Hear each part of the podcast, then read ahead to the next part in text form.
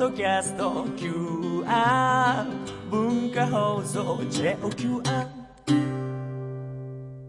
引き続き太田正秀さんインタビューの後編をお送りします。この間の県民大会の時にね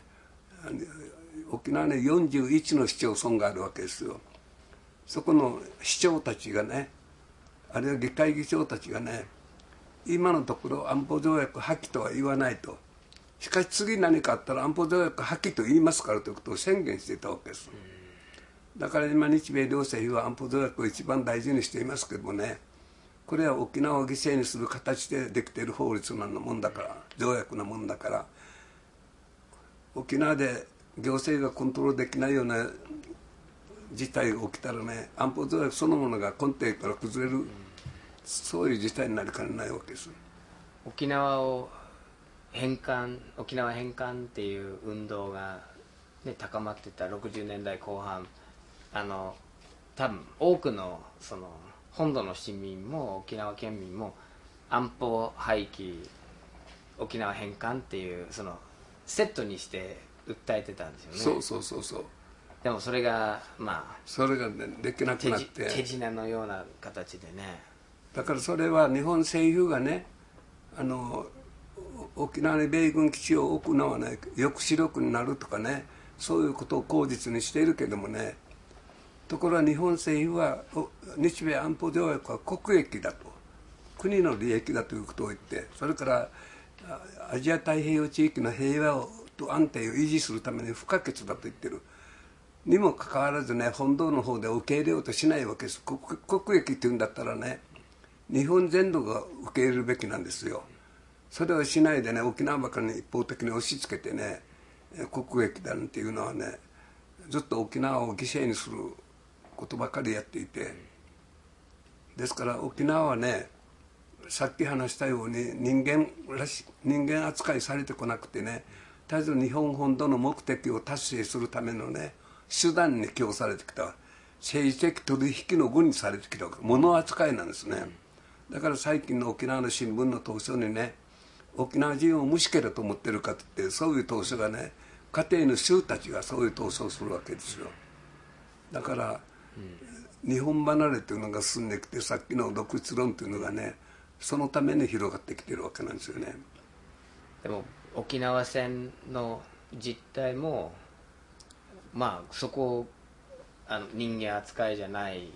ただの駒として扱ったっていうのも、まあ、今今ですね宮古八重山を守るためにね自衛隊を2000人くらい宮古八重山に派遣しようとしているわけです。ところが宮古八重山で反対運動が起こってるわけですね。なぜ反対するかというとね沖縄戦の唯一の教訓はね軍隊は民間の非戦闘員を守らないということです。沖縄戦のねどの本を読んでもね必ずそのことが出てくるわけです軍隊はね民間人の命を守らないと。これが沖縄戦でね身をもって体験したね教訓なんですよ。で日本の有名な作家の司馬遼太郎さんという人がいるねあなたが沖縄先島への道っていう本の中でね同じことを言ってね軍隊はね軍隊という組織を守る存在であってね非戦闘員を守るのは軍隊じゃないということを言ってねはっきり書いていますよ。あのあの人は戦争中に戦車隊にいたわけですよね。で栃木県かどっかに行ってね。それであの戦車に入って、えー、敵が来るのを待ち構えるという訓練してる時にね大本営から偉い人が来たらしいんですね。さあその偉い人にねあの敵が上陸してねこちらが戦車で待ち受けていて敵の軍隊を迎え撃とうとする時にねあの住民がね敵が上陸してきたから荷物を担いでね一杯押し寄せてくると道路をね。そうしたらどうしたらいいかって聞いたらね構わずに引き殺していけと。戦車でその住民を引き殺してね前へ進めって言われてねその時にもう何も考えることできなかった。しかしよく考えてみたらね軍隊というのはそういう存在でしかない。と戦争に勝つことばかりを考えるのが軍隊であってね民間人の命を守ることじゃない。戦争中にね戦場で一般の兵隊が守るべき規則というのが出されているわけですよ。その中で負傷者がいたらねそれを世話見るなと。そんなのはほったらかしてあの敵の方に向かっていけと。この負傷している連中もね自分の命が助かるよりはね国が戦争に勝つ方を望んでいるからねこんなのに構わずにね負傷してるのはほったらかしていけそうしたら実際に首里城の守備軍司令部がねマブリに移る時にね負傷している兵隊たちがねあの壕の蚕棚みたいなところにね寝ていたわけですよね。と生産狩りでね殺したりね自決しろと言ってあの集団を置いたりしてねやったわけですよね。そうするとね細川森貞といってねこの絵文丸のねその秘書役みたいにしていたっていうかね、大阪の司令官がねあの戦争になっていよいよ本土で戦争始まるとする時にね、食料が減ったもんだからねあの戦争のできないね子供やあの女性たちがねこの連中と軍隊は心中するわけにいかんからねこの連中を殺せってね命令を出したということがね取り上げているわけですよ。そういうふうにねやっぱり戦争になったらねあの軍隊というのは民間人の命を守る存在でないということをそしたら 国会でねあの自衛隊を増やす話が出たもんだからね、私が何のために自衛隊を強化して増やすのかって質問したらね国民の生命と財産を守るために自衛隊を増やさんといかんというからね、自衛隊の方の法律にねどこにそんなこと国民の生命財産を守ると書いてありますかって言ったらね答えきれないわけですよ、うん、そうしたらスタッフがそばからすぐに自衛隊法を出したわけですね、と自衛隊の第法の第3条にね、国家の平和と安全を守るとしか書いてなくて、国民の生命財産を守ると書いてないわけですよね、ですから一般の人は自分たちの命を守ってくれると思ってるかもしれないが違うって言ってるわけですよそうですね。歴史を、うん、歴史から一つ学べることがあるとしたらそこなんですよね。太田さんはでもまあ少年でありながらも軍隊に加わって自分も短い期間ですけど軍の一部として行動して絶えず絶えず絶えず軍隊と僕僕たちはねあのさっき県内に12の男子中等科あると言ったけどね、はい、この他の学校の鉄血勤労隊員たちはね砲兵隊とかね通信隊に所属していたわけ、うん、ところが沖縄師範学校だけはね守備軍司令部の直属隊だったわけです。直接守備軍司令部と行動を共にしてね。だからあの首里にいる時から馬分に下がってもね司令官たちと参謀たちといつも会っていたわけですよ。だから一番あの沖縄守備軍の首脳たちのことをよく知っているのはね師範学校の生き残りたちですよ。だからあのただね一番彼らの姿彼らの行動を一番観察した。そう。あの米軍が上陸する前はね参謀たちはね首里城のね北西の方にね物見台というのがあってね一番高いところがあるわけです。僕らは米軍が上陸する時にね参謀たちと一緒にその物見台から見ていたわけですよ。で参謀たちはね米軍が上陸する前はね嘉手納飛行場を視察したりね、うん、家島の飛行場を視察したりね読谷の飛行場を視察したりね那覇の飛行場を視察したりよく外に出ていたわけですよ。ころが米軍が上陸した途端にね壕の奥に引っ込んで一本も外に出なかったですよ、うん、これが参謀としてただから本土から来た時にはねみんな色が白いわけですよね、ところがその壕の中に出て外でないもんだからねさっき話した沖縄の女性の着物に着替えて出た時にねここから下ここから下はねみんなねあの丸見えなんですよ。なるほど。でその後ろ姿を見ていた時にね嫁にもね白く映っていてねこの辺がね、うん、その時に戦争に負けたなと思ったわけですよ、うん、腕とかそうそうそう。白いんだ、うん、白いなんかこう後ろ姿がね見えて。なんか。ですから意見も何も、でもそれまでは戦争にもしかしたら勝てるかもしれないって思ってました。我々はねさっき最初に申し上げたようにね試験管に出て純粋培養するようにね公民化教育を受けたからね先生が右向けてそのまま右向くしね左向けてればね左向くしなぜ右向かなくちゃいけないかなんて考えたこともなかったわけですよね、世の中の指導者やね先生たちが言うことをねその通り信じてね戦場に出されたわけですだから僕が戦場から生き延びた時にね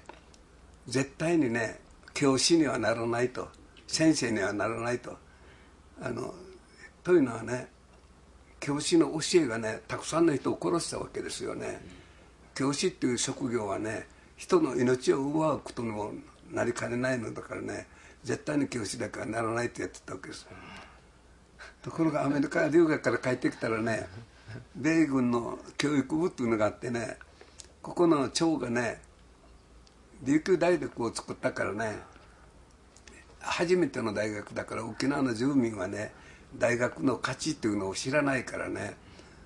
お前は行って学長の特別秘書になってね大学をその価値っていうのがねどういうものかというのをね沖縄住民に知らせることをやりなさいって言ってね。そうしたら僕はね沖縄の県庁のね広報課長に入ることになってたわけですよ。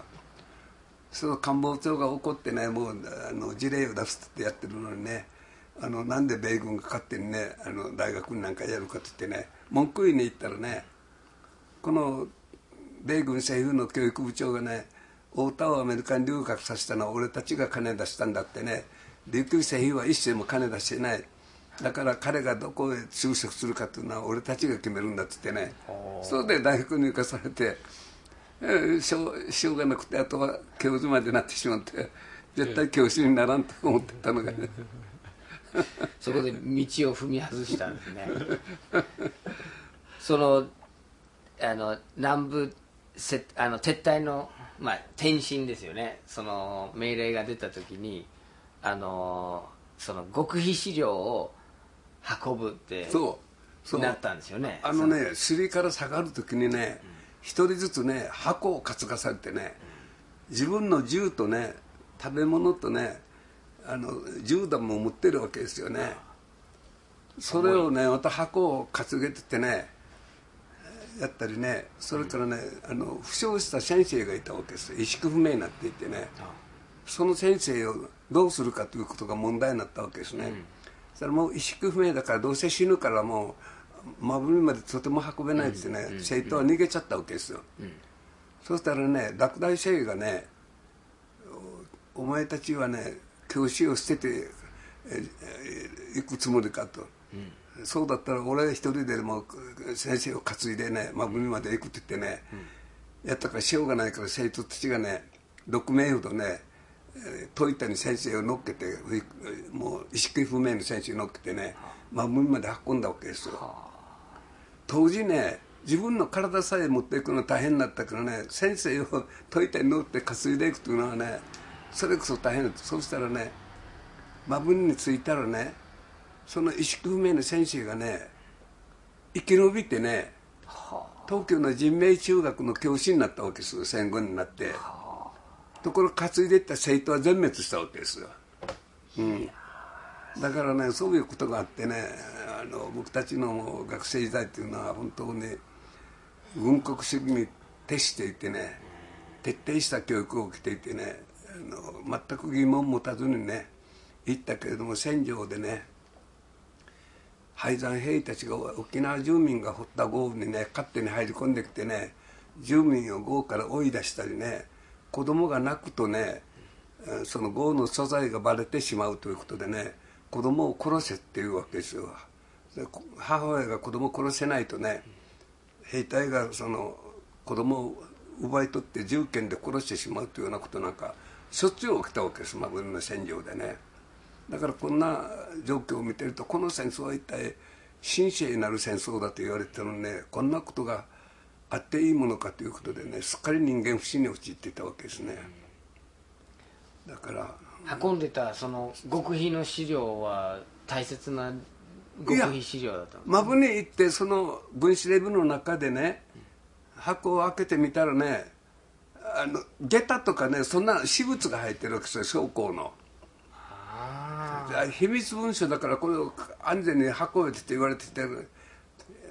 のに開けてみたら下駄なんかが入ってるのね。本当にうんざりしましたよ、うん、とんでもない、要するに私物ですよ。将校の私物。個人のもの、うん。観光旅行のし気分ですよね。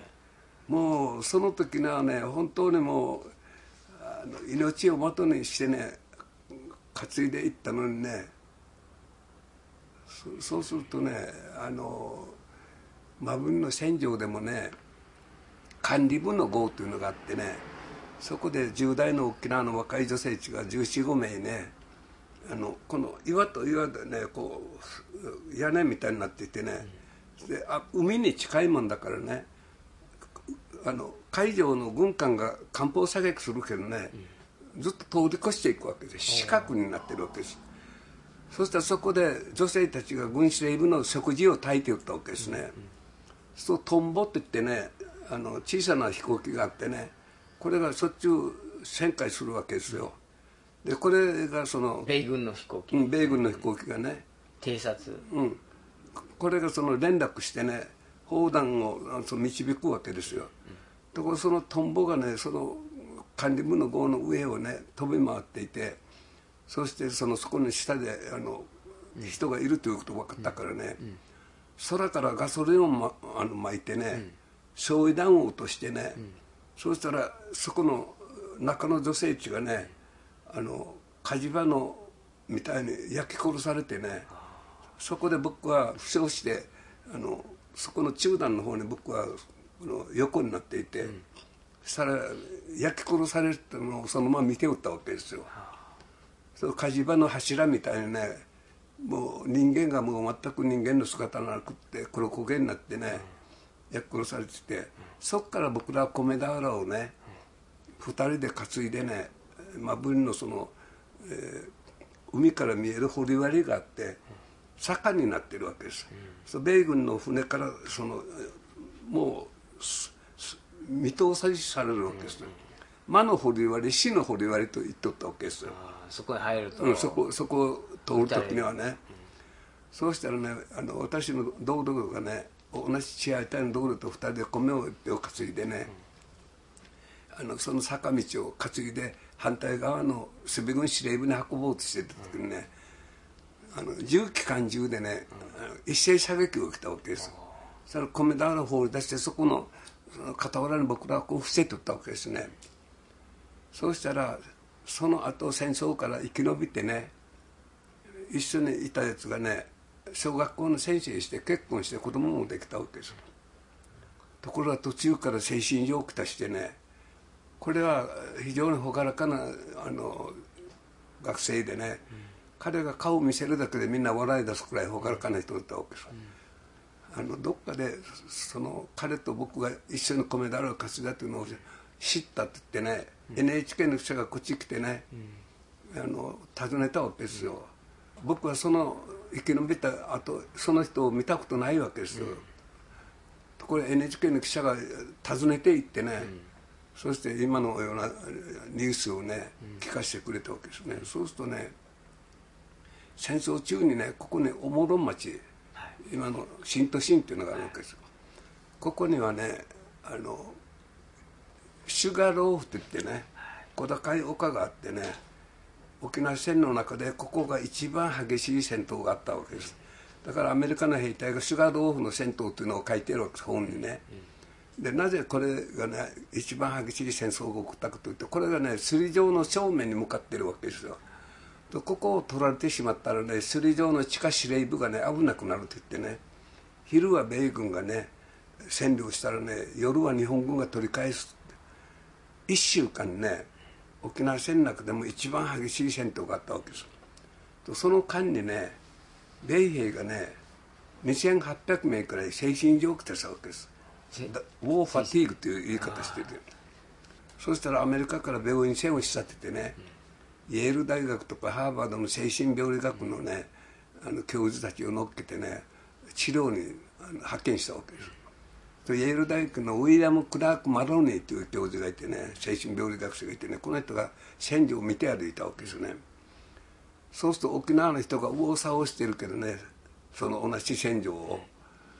ところが沖縄の人に精神異常者が見当たらないって言ってねびっくりしてねそれでその1年間残ってね研究したわけですなぜかって言って。そして沖縄の教訓っていう本を書いてるわけです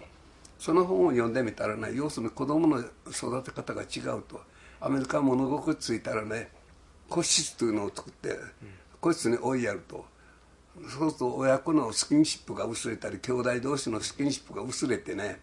戦争という極限状況下に来るとね異常をきたすと。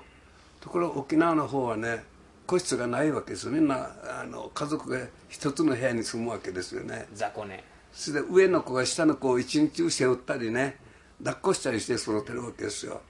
そうするとスキンシップが非常に緊密になって同じ極限状況下でも沖縄の人たちはね異常をきたさないと言ってたわけですところその沖縄の教訓の最後の方にねしかし子供の時にねこういう異常な体験をするとね大人になってね必ず異常をきたすだろうということを一言予言していた。今その通りになっていてねで看護大学というのを僕作ったんですがね、そこの精神病理学の教女性の教授がね今調査していて、やっぱり沖縄戦の影響だということを書いているわけですね、そうするとね今2500体くらいの遺骨がねまだ掘ってないわけですよ。それから2000トンくらいのね不発弾これもまだ掘られてないわけですね。で自衛隊が億単位の予算を使ってね毎年あの不発弾を処理してるわけですよ。ところ専門家に言わすとこの処理し終わるにはねあと60年から80年かかると言われてるわけですね。と遺骨もまだ掘り終えてないしね。不発弾も掘り終えてないしね。沖縄の人々はまだ沖縄戦が続いているという言い方するわけですよね。それが実態なんですよね、うん。でも太田さんは漁港放送なんか聞いてないですよね。録音放送は聞いてないけどね、あの天皇の終戦の装飾をねそれがコピーをね来て読んで聞かしてねそれで出てきたわけですよ。あそうか。それをあのゆ代読っていうかそうそうそうそう。その戦部工作員がね代読したもんだからねそこで話し合ってみんなじゃあ出ようということになって出てきてねそして幌収容所に行ったらねもう10月の23日だからねあの先に捕虜になった連中がハワイに連れられてってねもう帰ってきてたんですよ、うん、そしたらねえ捕虜になった時にねえあの米軍のあの指示でねいろんな仕事をやらされるわけです。で僕はねジープでね爆弾を運んでたわけですよ。あのそこの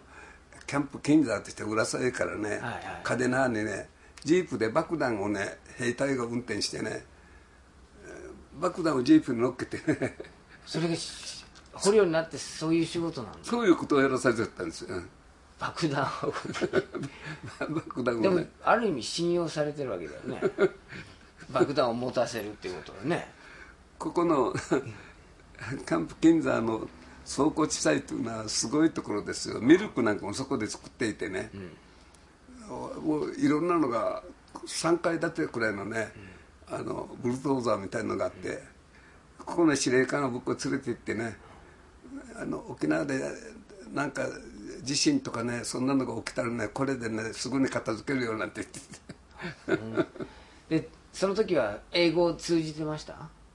いやいやいやその後になってから英語学校入って大学行って英語を勉強して帰ってきたわけですよ。その時の英語なんか分からないですよ。だから命令命令はどうやって伝えてたんですか？それとも通訳がいるんですか？いや通訳もいいるけどみんなに行き渡らないわけですよ通訳は。ごくし少しずつ慣れてきてチップっていうね制度を知らなかったわけです。チッピングで僕はカデナーでバーテンダーしてたことがあるわけですよ。そうしたらね ワンショット25セント払うわけですよね。トゥーシャツだったら50セントだから1ドルくれるわけですよ。そしたら50セントのお釣りをやるとねキープチェンジって言うけどねその意味が分からないわけね。押し返すわけですよ、この金を。そしたら向こうがまたキープチェンジって言うけどね。キープチェンジっていう意味が分からないわけ。そんでそっちを押し返していたらね支配人がねこれは君のものだって言って 取りなさいって言うからね。取ったら金を扱っているからねバーテンはね。あのこっちが金を取ったと思われたらいけないからってね。ところが米軍の名前覚えにくくてね似たような名前がいっぱいあるからね。ヒゲのサージャンがね今日は25セントくれてみんな記録取ってった。ちゃんとそのチップの記録を取ってたんですね。はあ。きそう keep the change キープチェンジって keep the change keep the change ってよく言いますね。そういうことでね、うんアメリカのねあの生きたい英語を勉強しようということでねアメリカの家庭部隊にね、ハウスボーイとして戦後入っておったわけですよ。あそれどこですか？あの今のうるま市の方でねほらライカムっていうところがあるわけですよね、でそこの方にねあの家族部隊があってねそこのボーイとしてね奥さんの靴を磨いたりね掃除をしたりね、えー庭の草を取ったりしておったわけですよ。それ何歳の時ですか？これ19歳から20歳の時にねそうしたらね小さな女の子がおってねそしてそのうちはねそのライカムに中華料理店をご主人が経営していてねで奥さんは非常にあの本が好きな人でねいっぱいその本があったわけですよね、でその辞典がいっぱいあるけどねこっちは英語も読んできなかったからねどんな辞典かも知らなかったわけですよ。そしたらその女の子がね僕は靴を磨いてる時にね奥さんの靴がね100足くらいあるわけですよね。エスメラルダ夫人みたいですねフィリピンの。その靴を磨いてたらね女の子がね何かに怒ってねその靴を僕の顔にな投げたことがあってそれ思わず僕は立ち上がってからね奥さんはソファーでね本を読んでいたわけですよ。慌ててやってきてからね詫びてそれで辞典を引き出してきてねそこを開けてね、えーこれえー見てごらんって言っててね「ビル・オブ・ライツ」と書いてあるわけですよねそれがねあの意味が分からないわけですよ。ビル・オブ・ライツというのがね。アメリカに行って初めてね。アメリカ合衆国憲法。初めて分かってね。あの奥さんが言って指し示したのはこれ人間はみんな平等だということでね。それで詫びの印にこれを見せたんだなと。それでエンサイクルペディア・ブリタニカというものだったというのがね後でになって分かったわけです。でもそれその奥さんはなかなか立派な人でした、はいはい、いつも本ばかり読んでる人でね、綺麗な人でねあの非常に素晴らしい方でしたね。でもそのビル・オブ・ライツはアメリカ合衆国憲法の本文の後にその、まあ、修正条項という形でね基本的人権を、うんうん。そうそうそう。でそれを太田少年に見せたということはあなたも同じ基本的人権があるんですよでもそれはあのすごく重要なねあの、はい。えーその基本姿勢としては重要だし当時の沖縄にはその Bill of Rights も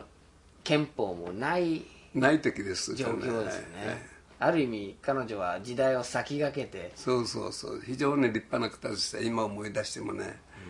ですからそういう形でねあのバーテンしたりそれからハウスボーイしたりねあのそそんなことで英語を少しずつ勉強してそれから沖縄に外語学校というのができてそこで英語勉強してそれから大学に行ってあの英語英文学校を専攻したからねよかったわけですがね。私の同期生にね奄美大島出身の種田君っていうのがいてね種田さん、彼は琉球大学出てあの一緒に早稲田に入ったわけですね。ところがね彼は我々はねあの大学入る時に誓約書を書かされたわけですね、それで一切学生運動しちゃいけない反米活動したらすぐに除籍処分になって、えー沖縄に送り返すところが僕ら東京に行ける喜びんでね中身読みもしないで反抗したわけですよね。後になってそれが分かったわけですね。その種田君っていうのがねあの大学に入ってからすぐに学生運動があってね学長室に飛び込んでいったわけですよ。そしたら除籍処分になっちゃって。であの早稲田の近くに夏目坂というのがあってねそこのあのお寺の部屋を借りてね同じ部屋に2人で住んでおったわけですよ。とこいつが除籍処分になったもんだからねあの沖縄に強制送還するということになってそれで彼は沖縄に帰らないと言ってね、えーにあの僕の食事を2人で分けてね食べとったわけですよ、ところがさすがに怪我にして3ヶ月ほど経ってから怪我にしてねいつの間にか部屋を出てっていなくなっちゃった、だから友達のところを訪ねて行ったらしいけどそ体壊したっていう間に死んでしまって。だからそういうあの悲惨なこともありましてね、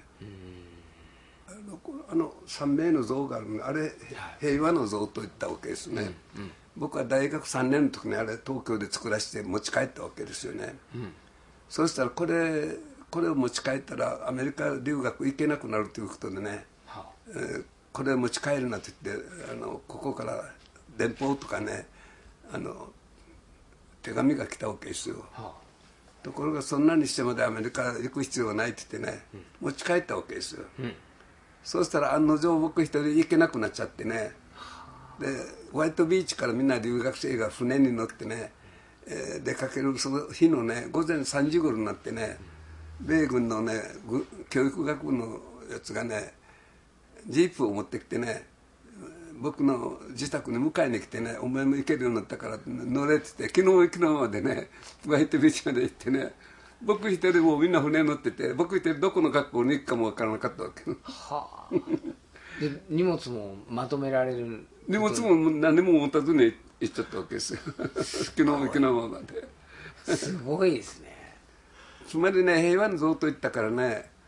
共産党と言われてね僕は共産党と一切関係なかったもんだからねどんなに調べてもねあのあらが出てこないもんだからねやっとあの行けるようになっちゃったわけですよね。そのまだそんな時代でした僕らの頃は、うん。偶然船の中でですね私が行く大学のですねあの大学院のその教授のねお兄さんが乗っていてでカテナーであの仕事をしていたその人が私を訪ねてきてねあなたはあの自分の弟の大学に行くそうだねっつって言うからね。え弟さんって言ったらどどこですか？って言ったらねニューヨークのシラキュースというところに、ねあなたは行くことになっていますって初めて教えるったんですよ。そのお兄ちゃんが乗ってて偶然ね訪ねてこられたんですよ。ですからまあ言ったらバードというあの教授がいてね、うん、やったんですが、もう一番最初に苦労したのはタイプ打てない。あの向こうはもう必ずタイプでレポートを出せるわけですよね、ところがこっちはタイプなんか触ったこともなくたんですよね。もう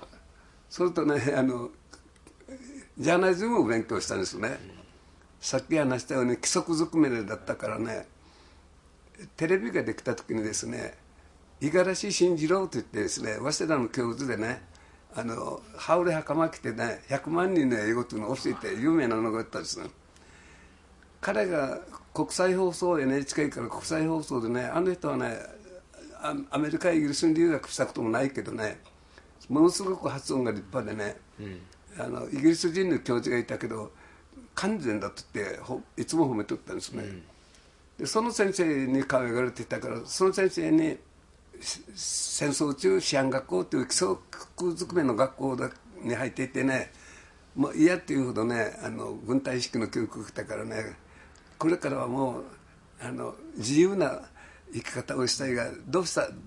方がいいですかって言ったらじゃあ君はねジャーナリズムを勉強します。そうしたらね自由なことを書いたりねやれるからって言ってその先生に言われてねジャーナリズムを勉強するようになったんですね。ところが行くとですねアメリカ行くとまだ人種差別がひどくてですねそれであのトトイレにバス停留所なんか行くとトイレがありますよね、トイレに行くとですねホワイトっていうのとカラードと書いてるわけですよね。ブラックとは書いてなくてカラードと書いてるからこっちもカラードも黄色黄色人種だからっつってそのえーカラードのところに行くとね白人の米兵米人人がね君はここだってホワイトのところに行けって言ってね、やるからあれおかしいなと思って、そうしたらフロリダにあのここにいたあの女性の教教諭がいてですね。この人の通訳を私やったことがあってそしたら彼女がフロリダに帰ってから私がアメリカ留学したら彼女が喜んでフロリダに招いてくれたわけ、そうしたらあの密航者があのメキシコとかあのいろんな国々から密航者がいるって言ってですね厳重にか監視体制取ってたわけですそしたら私は密航者に間違えられてですね、警察に 閉じ込められてしまってそしたらパスポートも持ってなかったんですね。そして迎えに来ていてその先生が「これはうちのお客さんだ」と言うけど言うこと聞かないわけですよ警察は、そしたらじゃあ大学に電話してね僕の身分を確かめてごらんって言ってやったらね大学に電話したら確かに学生だということが分かって、やっと釈放されて。そうまあいろんな経験したもんですからね。そのアメリカに渡ってみんなと、まあ、みんなに自己紹介したり自分のことをこうあの説明するときに自分はジャパニーズっていうふうに言いました？それとも琉球？どういうふうにあの自分は日本人だっていういや沖縄から来たと言いましたよ、うん。沖縄。はい、はい、沖縄から来たあそうしたらねジャーナリズムの時間でねあのその町の新聞がねあの白人が罪を犯してもね白人と書かないわけです。とこ黒人が罪を犯したのは必ずね名前の後ろにね黒人と書いているわけです、そしたらメキシコから来た学生と僕がねこれは人種差別じゃないかと言ってねゼミであの出したわけですよ。で2ヶ月くらい吸ったもん出してね後で教授がね確かにこれは差別だからと言ってねで僕らがその町の新聞社に行ってねこれは人種差別だと消すべきだと言ってね消させたことがあって。いいですね。そうしたらねジャーナリズムの文章の書き方っていうのはね結論から先に書くわけですよねところが日本文っていうのは序文前書きから始まって結論を最後に持ってくるわけです。ただニュースライティングのコースでねいつもこっちが出すのを F もらうわけですそそれが教室の前面に貼るわけですよね、生徒の成績を、はで僕一人いつも F になってるからねなんでかなって言ってね教授にねなんで僕はいつも F かって言って聞いたらね君の文章の書き方は逆さまになってると言うからね。ああじゃあじゃあひっくり返せばいいんだなって言って。そしてひっくり返したらもういつもまた A もらって。絵もらってたんだ。ひっくり返すのはそんな難しいことじゃないよね。そうそうそうそう。そうですね。ラジオもねあの本当は結論から喋る方がいいって言われるの。で僕はいつも結論から喋らないから結構 F もらってます戦争中に僕は5年生になる予定だったわけですね。ところがその最初の2か年だけは勉強できたけどもねその後はもうずっと合掘りばかり。那覇からね読谷まで歩いてね飛行場を作っていたわけですよ。徹夜して。ずっと名護までねずっと歩かされたわけですよね、うん。で読谷なんかね行ってテント小屋でね食べ物もなくてねあの野菜がねスープにねちょっと一つ二つ入っていたらね敵の軍艦が2隻沈んでるってそんな話をしてたわけです、うん。ですからもう全て軍隊式でした。もう1から10まで全部軍隊式でしたからね。今考えてもゾッとするようなあの若い文字通り青春時代の一番感受性の強い時にね青春を奪われたわけです戦場にね戦争に。6月23日は沖縄の慰霊の日と定められていて日本軍による沖縄での組織的な戦闘が終結した日とされてるんですけど太田正秀さんの戦争はその後もずっと続いて1945年の10月まで続くんですね。で太田さんはその間に人間のいろんな姿を見て大変な修羅場をくぐり抜けながらたくさんの人が殺されるのを見てそしてその同じ日本人同じ日本兵が殺し合って食料を奪い合ったりすることも体験しているんです太田さんにとってそれまで大切だと思ってたもの自分が信じてたものがみんな崩壊して幻滅の悲哀っていうところから学びもこの70年間の彼の活躍が始まるっていうことが言えると思うんですね。幻滅がこんなに大きな原動力になって一人の人間の人生をあの力強く支えていくっていうことを今回は本当にそれが僕にとっては大きな発見だったんです。で太田さんの言葉でずっと僕の心に突き刺さってる表現があって試験官の中で純粋培養するように沖縄のその青年たちの軍国主義がこう作られた。沖縄にはその神田のような古本屋の町がなくてで多様性に富んだ思想世界のいろんな政治とか経済の本が沖縄には全く入ってこなくてその多様性がなかったからもう与えられたものを押し付けられたもの自分たちがこう飲まされた思想をそのまんま受け入れるしかなかったっていう話でした。で僕は今の日本のそのみんなのその体内に入ってる思想とか経済政治世界を見つめるそのいろんなその考え方。果たして今多様性があるのかそれとも試験官の中の純粋培養に近いものなのか。それが大きな疑問として僕の中で生まれてきたんですね。今インターネットがあって言論の自由もあっていろんな情報をアクセスすることが可能なんですけど果たして日本社会は今多様性に富んだ思想が根付いているのかそれともかなり脆い、えー、確一的なものになっているのか教育現場も含めて太田さんの話を吟味しながら今の日本を検証したいなっていうふうに思いました。来週は姫百合平和記念資料館の館長でご自身も姫百合学徒隊として沖縄戦で壮絶な体験をされた島袋よし子さんの話です。お相手はアーサー・ビナードでした。